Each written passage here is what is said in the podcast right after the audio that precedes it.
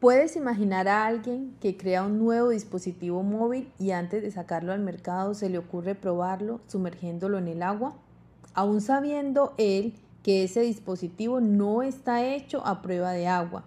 Evidentemente no lo haría. Él es el creador y por nada del mundo cometería semejante error. Bueno, algo semejante ocurre cuando escuchas decir a alguien que Dios lo está tentando. Fuimos hechos a imagen y semejanza de Él Nadie mejor que Dios para conocer y entender nuestra condición humana. Dice Mateo 26:41, velen y oren para que no entren en tentación. El espíritu está dispuesto, pero la carne es débil.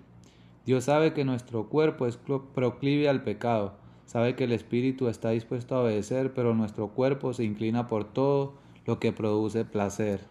Dice Santiago 1:12, dichoso el que resiste la tentación, porque al salir aprobado recibirá la corona de la vida que Dios ha prometido a quienes lo aman.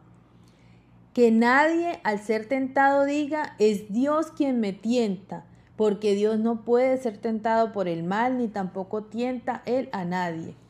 Todo lo contrario, cada uno es tentado cuando sus propios malos deseos lo arrastran y seducen. Luego, cuando el deseo ha concebido, engendra el pecado, y el pecado, una vez que ha sido consumado da a luz la muerte.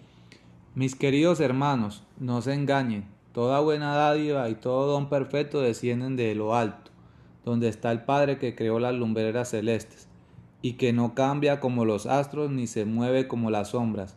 Por su propia voluntad nos hizo nacer mediante la palabra de verdad, para que fuéramos como los primeros y mejores frutos de su creación. En esta mañana queremos regalarte tres aspectos importantes para tener en cuenta cuando hablamos del pecado.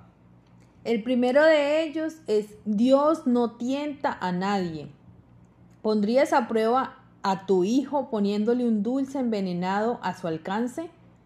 ¿Qué crees que haría tu hijo? Claro, no lo harías porque sabes que a los niños les encantan los dulces.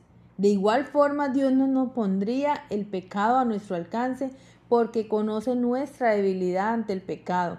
Sería un contrasentido que Dios nos quiera alejados del pecado y sea Él mismo quien nos ponga el pecado a la mano. Pablo en 1 Corintios 6, 18 dice respecto de la inmoralidad sexual, huyan del pecado sexual. Si la Biblia dice que debemos huir de la tentación, ¿por qué pensar que Dios usa el pecado para probarnos? Además, Dios no puede ser tentado por el mal, una de las grandes verdades teológicas es que Dios no tiene ninguna relación con el pecado, porque Dios aborrece el mal. Segundo, cada uno es tentado cuando sus propios deseos lo seducen. El hombre desde la creación ha buscado responsables a sus conductas siempre externamente.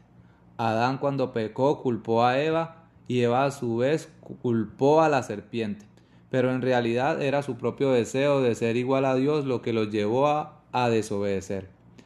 Igual pasa con nosotros hoy en día.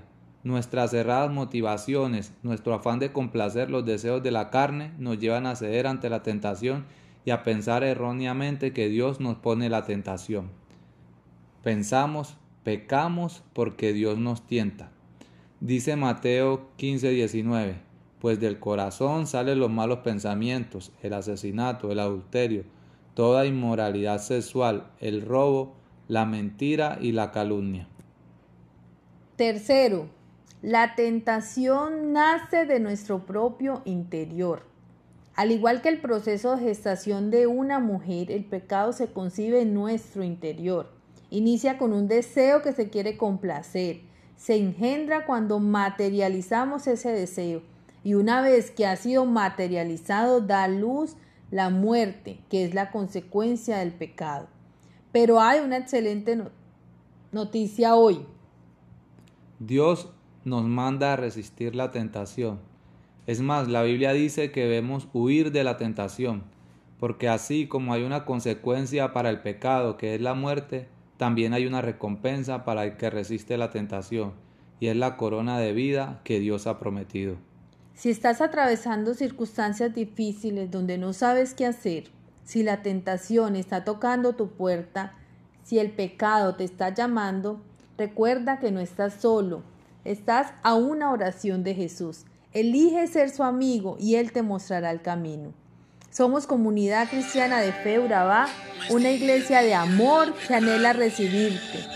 Te esperamos los miércoles en nuestro servicio de adoración a las 7 y media y los domingos a las 9 y 30 am. Un lugar para todas las generaciones. Un abrazo.